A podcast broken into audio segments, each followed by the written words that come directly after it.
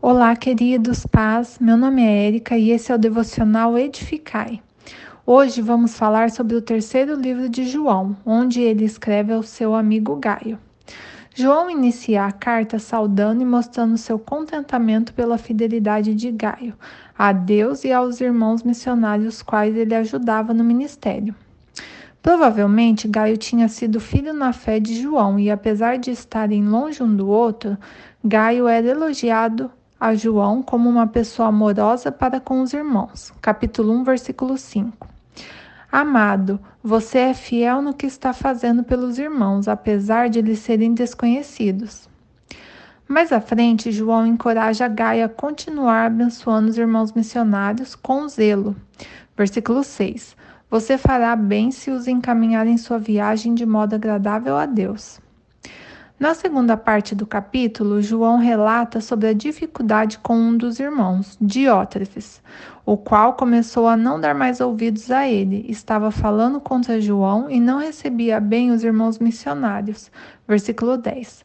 Portanto, se eu for, chamarei a atenção dele para o que está fazendo com suas palavras maldosas contra nós. Não satisfeito com isso, ele se recusa a receber os irmãos, impede os que desejam recebê-los e os expulsa da igreja.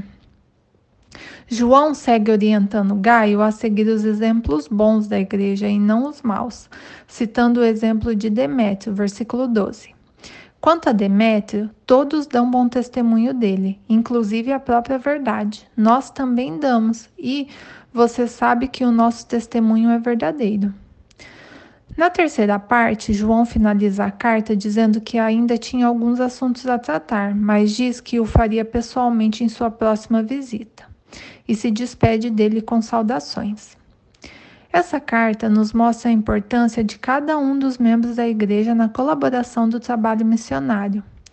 Às vezes, o nosso trabalho empregado no Evangelho é o nosso exemplo de vida, nosso trabalho dentro da igreja Devemos, cada um com seu dom, ser colaboradores com o objetivo de passar a palavra do Senhor à frente.